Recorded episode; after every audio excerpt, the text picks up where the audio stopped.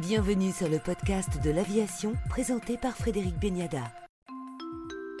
Avec nous pour le podcast de l'aviation, Michel Tonini pour parler de la mission Artemis. Bonjour Michel Tonini. Bonjour Frédéric. Alors c'est un vent de 70 qui souffle actuellement sur Cap Canaveral dans le bal des divinités grecques appelées à veiller euh, sur les missions spatiales. Artemis succède à Apollo, mais les enjeux de cette nouvelle mission lunaire, 50 ans après, ne sont plus du tout les mêmes, Michel Tonini. Alors il y a plusieurs choses qui ont changé, hein, qu'on peut euh, énumérer par euh, les différences de concepts qu'il y a entre les années 70 et aujourd'hui. Le premier, le plus important, c'est que la mission Artemis se fait en coopération. C'est une coopération pour lancer le véhicule Orion, qui lui est fait en coopération entre la NASA, l'Agence spatiale européenne, l'Agence spatiale du Canada et la JAXA, qui est l'agence japonaise. Donc un travail en coopération, alors qu'il y a 50 ans, c'était un travail individuel. Deuxièmement, c'est un programme qui s'inscrit dans une continuité de la, feuille de route que nous avons pour aller dans l'espace, ce qui fait que au départ, nous avions des véhicules euh, seuls, puis des véhicules qui ont, qui ont fait l'assemblage des stations spatiales. Je parle des stations Salut chez les soviétiques, puis les russes, et la station Skylab chez les Américains, qui ont débouché sur la station ISS internationale, qui prépare le voyage lunaire, qui lui prépare également le voyage vers Mars. Donc on est dans une ligne de route qui est maintenant conforme, qui est consolidée et qui est rassurante parce que finalement pour nous autres qui sommes les, pros hein, du, spatial, si on avait fait que des vols autour de la Terre pendant des années, eh bien on, a quand même dû justifier ces vols-là pour une raison euh, uniquement uniquement scientifique. Alors que là, il y a quand même ces stations spatiales qui, préparent la Lune, qui préparent Mars, et peut-être qu'un jour, on ira sortir du système solaire. La Lune comme terrain d'entraînement à l'exploration spatiale dans le voisinage immédiat de la Terre, lieu d'acquisition de compétences pour aller demain vers Mars, et bien au-delà, et ça c'est inédit. Oui, et ça c'est quelque chose qui est important parce que les choses qu'on ne voit pas, par exemple, sur un programme comme celui de la Station spatiale internationale, non seulement il a fallu qu'on articule le travail de cinq agences spatiales différentes, qui sont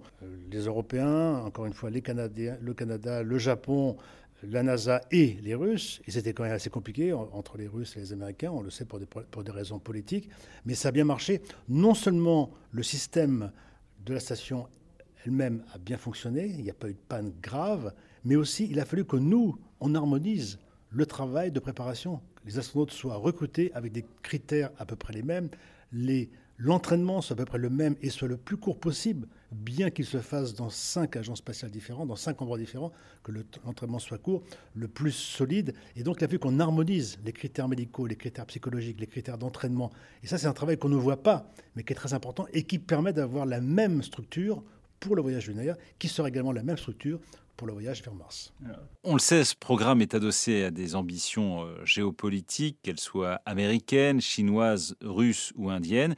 Est-ce que l'on peut dire que la NASA aujourd'hui vient de prendre une sérieuse avance? Alors c'est difficile à dire parce que les Américains euh, ont toujours euh, annoncé leur vol et annoncé leurs échecs avec beaucoup de transparence alors qu'aujourd'hui, on ne sait pas vraiment où, en sont les Chinois. On sait que les Chinois ont une volonté énorme d'également d'aller sur la Lune. D'ailleurs, eux, ils ont dit carrément qu'ils veulent y aller pour euh, y exploiter l'hélium 3, et ils ont déjà la fusion nucléaire chez eux qui fonctionne en avance par rapport au programme que nous avons en Europe. Donc ils sont vraiment très en avance sur cette exploitation scientifique, énergétique du sol lunaire. Aujourd'hui, on peut dire que les Américains sont un petit peu en avance, mais euh, juste derrière sont les Chinois. C'est-à-dire que si les Américains prennent un peu plus de retard, genre 3-4 ans de retard, eh bien, les Chinois seront devant aussi. Donc c'est vraiment, euh, c'est vraiment aujourd'hui une course qui est faite de façon euh, très très précise. Mais il faut savoir que un grand responsable de la NASA a dit officiellement que tous ces programmes que nous faisons sur la station spatiale et sur les missions lunaires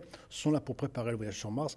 Personne n'ira sur Mars de façon sans une coopération internationale. Donc le jour où on ira sur Mars, il faudra cette coopération avec Américains, Chinois, Russes, Européens, Japonais, Canadiens et même Indiens. La France ne fait plus partie des accords Artemis depuis juin dernier et de ce programme de la NASA.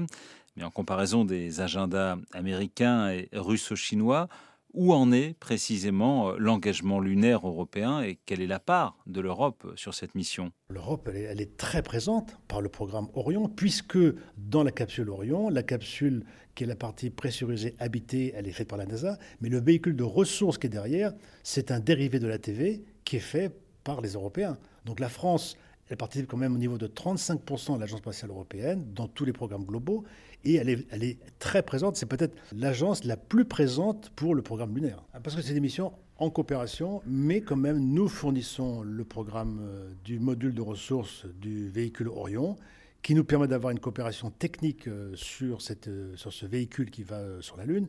Et également, nous avons des modules techniques qui iront sur la station Gateway qui sera autour de la Lune.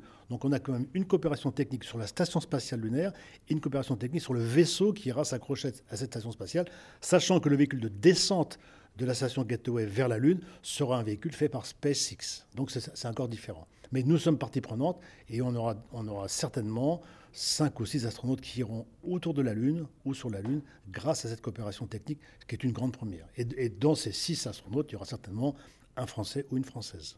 Aujourd'hui, les Américains utilisent un très très gros lanceur. Est-ce que c'est adapté? Alors moi, j'étais dans l'idée d'avoir plutôt un scénario à la Van Braun qui consistait à avoir un lancement d'un plus petit lanceur qui mettent non pas 100 tonnes en orbite basse, mais 20 tonnes en orbite basse, de manière à faire un assemblage d'un petit train spatial en orbite autour de la Terre, un peu la même chose que nous faisons pour l'ISS, mais en plus petit. Et une fois que ce train est fait, on le remonte vers l'orbite lunaire par un tug ou un remorqueur spatial qui permet de faire une montée, une descente d'une orbite terrestre vers l'orbite lunaire avec un véhicule qui reste toujours dans l'espace. Et si ce scénario avait été appliqué pour le vol lunaire, eh bien, ça permettait d'aller sur Mars avec un lanceur également beaucoup plus petit. Si on veut aujourd'hui que nous avons besoin d'un lanceur comme le SLS, qui est vraiment très très grand, pour faire du single shot to the moon, ce qu'on fait aujourd'hui, ben, il faut savoir que le single shot to Mars, ça serait un, lanceur qui serait encore plus grand et encore plus complexe à mettre en marche. C'est pour ça que moi je pense quand même que si on veut faire le scénario lunaire qui prépare le scénario martien, je préférerais qu'il y ait un assemblage en orbite basse pour la remontée vers une orbite lunaire et dans le futur, un assemblage en orbite basse pour une remontée avec un remorqueur martien pour aller sur l'orbite martienne. Et donc de, procéder comme ça, c'est le point faible des Américains euh, C'est le point faible de ce scénario. Je suis un peu contre le single shot to the moon parce qu'il va imposer des lanceurs encore plus grands pour le single shot to Mars et qui sont pratiquement impossibles à faire. Alors que je pense que comme il n'y a pas d'urgence à aller sur des missions lunaires ou martiennes, l'assemblage en orbite basse est un exercice technique complexe, de réalisation complexe, qui permet à chaque agence spatiale d'avoir sa part et qui permet de remorquer notre petit train spatial vers l'orbite lunaire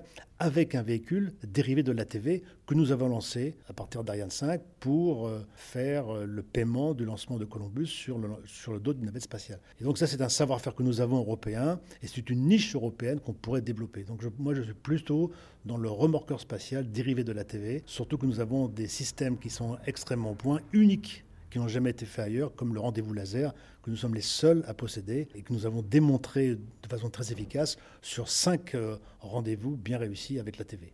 Michel Tonini, aujourd'hui l'Europe de l'espace paie très cher la guerre en Ukraine, avec notamment l'arrêt des tirs de Soyouz et surtout de la mission euh, ExoMars qui s'appuyait euh, sur plusieurs éléments russes. Alors, oui, on a, on, a, payé très très cher parce que deux programmes qui ont été impactés violemment sont d'abord le Soyuz Akuru qui a été arrêté pratiquement le jour même et qui était quand même important pour nous parce qu'on faisait quand même des lancements régulièrement, surtout pour lancer euh, notre constellation euh, de GPS européen. Et puis deuxièmement, la mission la plus importante, c'est la mission ExoMars qui était faite en coopération directe avec la Russie et qui a été complètement annulé. Donc pour nous, c'est un impact scientifique qui est énorme. On n'aura plus jamais, je pense, les conditions aussi idéales pour faire une mission comme ExoMars parce qu'il faudra attendre autre, un autre esprit de coopération, soit avec la Russie, soit avec les États-Unis. Et il faudra aussi attendre les bonnes, les bonnes conditions pour les Mars. Donc, ce n'est pas tout le temps, c'est que tous les deux ans. Et aussi, il faut savoir que le système de connaissances va évoluer. C'est-à-dire que la, mission ExoMars, elle aurait été bonne aujourd'hui, mais si on l'a fait dans 5 ans ou dans 10 ans, elle est un peu obsolète il faudra repenser un petit peu tout le système d'aller sur Mars. Donc euh, pour, pour nous, un, il y a un gros impact, euh, principalement par Soyuz Akuru, hein, qui était quand même une grosse infrastructure qui a été très compliquée à mettre, dans lequel était impliqué d'ailleurs Jean-Pierre Hénoré dès le départ, et aussi la, la, mission ExoMars. Un mot, Michel, sur ces reports successifs de lancement de la fusée. Est-ce que c'est la vie normale de la préparation d'une mission spatiale? Alors, il faut savoir que sur cette mission Artemis, hein, qui est le SLS, le gros lanceur SLS, il utilise beaucoup euh, les moteurs cryogéniques qu'il y avait sur la navette spatiale, ainsi que les boosters. Et euh, sur chaque euh, décollage de navette, il y, avait souvent des, reports de décollage dus à des pannes de capteurs, dus à des fuites, dus à des petits problèmes de moteur. Il n'y a pas eu un vol euh, de navette spatiale sans qu'il y ait une panne quelconque. Moi, par exemple, pour mon décollage sur la mission Chandra, eh bien, on a, tenté décollage trois fois. On a décollé la troisième, la troisième fois. Le premier fois, on avait un capteur de pression qui, qui s'est cassé 7 secondes avant le décollage. Et l'allumage des moteurs était à 6 secondes. Donc, une seconde avant l'allumage des moteurs, on a eu une panne qui a coupé la séquence. Donc, on est habitué à ce que ces systèmes-là sont tellement à des vitesses euh, très grandes et à des pressions très fortes, ils sont vraiment aux limites, ils sont à la limite du rouge, que c'est quand même assez fragile et qu'on euh, a du mal à les faire décoller avec une, fiabilité 100%. Euh, Donc ce qui est très bien de la part de la NASA, c'est d'avoir arrêté la séquence quand il y avait un doute, de, façon à éviter que le vol soit catastrophique. Il n'y a pas d'urgence à aller sur la Lune et sur Mars, mais ils vont mieux partir en toute sécurité. Et je pense que leur décision d'avoir reporté le décollage pour bien élucider toutes les pannes et toutes les fuites qu'ils ont eues, est tout à fait sage. Vous regardez cette mission avec des yeux émerveillés, ça donne envie, même aujourd'hui encore alors, non seulement ça me fait envie, mais surtout sur un plan global, je suis content parce que ça prouve que tout ce que nous avons fait auparavant dans les missions habitées, avec les coopérations avec les Russes, les Américains, tout ce que nous avons construit sert à quelque chose, sert, tout ce savoir permet d'aller sur la Lune et permettra d'aller sur Mars. Donc notre travail est utile. Si on avait, pour une raison ou pour une autre, arrêté les vols habités d'une façon ou d'une autre, eh bien, ça voudrait dire que ce que nous avons fait jusqu'à présent n'a pas été vraiment euh, capitalisé. Donc là, je suis content de voir qu'il y a une continuité sur l'ensemble des vols habités. Merci Michel Tonini pour le podcast de l'aviation. Ben, bon après-midi à vous et merci pour cette interview.